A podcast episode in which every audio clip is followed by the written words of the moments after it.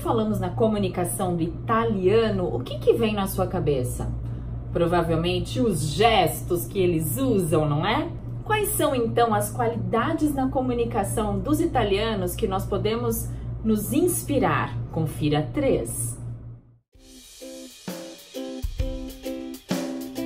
Começando então com os gestos, você já conversou com alguém que na hora de falar, além de usar uma voz estática, ficar olhando para o horizonte, não se movimenta parecendo uma estátua? Como é chato conversar com alguém assim, não é? Os gestos trazem vida para as nossas palavras, tornam a nossa comunicação muito mais eficiente, muito mais atrativa. Veja no link um vídeo que eu já compartilhei mostrando em que momento usar os gestos.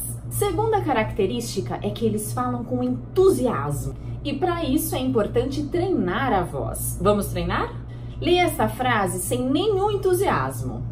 Eu recebi uma notícia maravilhosa. Agora leia vivendo as palavras.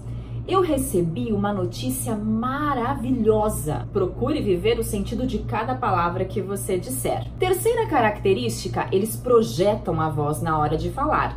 Para mostrar certeza, segurança, confiança, não dá para falar para dentro baixinho. Eu tenho que projetar a minha voz, demonstrando a certeza daquilo que eu estou dizendo. Resumindo, então, abuse dos gestos na hora certa, fale com entusiasmo e projete a sua voz na hora de falar. E você, que impressão tem da comunicação dos italianos?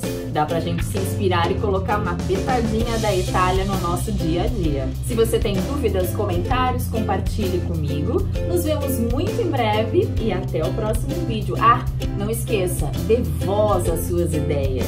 Até lá!